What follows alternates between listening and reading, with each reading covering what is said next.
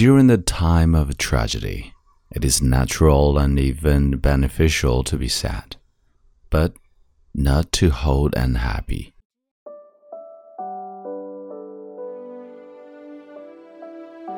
Hi，朋友你好，欢迎收听英语美文朗读，我是你的朋友孟飞 Phoenix。今天想要和你分享的美文叫做《Be with people when you are sad》，伤心时不必独处。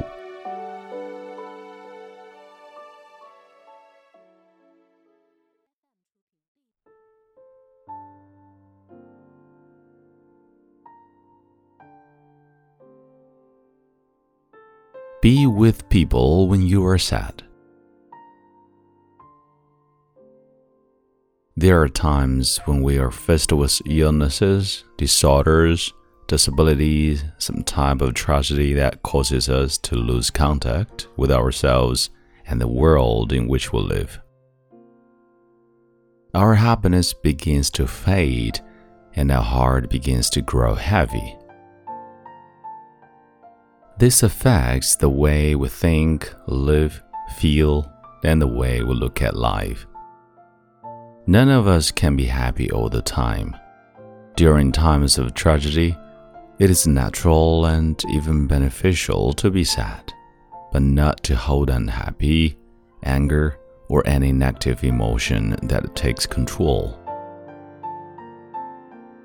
We must heal ourselves emotionally and spiritually Talk with optimistic and encouraging people, for they bring a sense of hope into the world, a new meaning to life. They help you see past the clouds on a gloomy day. They bring sunlight every day. Happiness is when you are with people who love you for who you are. This is the true meaning of love and friendship.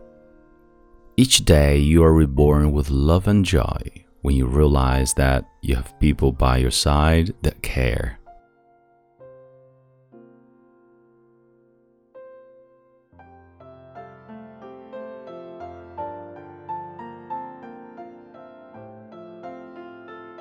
And I think it's time to say goodbye. This is Mengfei Phoenix. See you next time.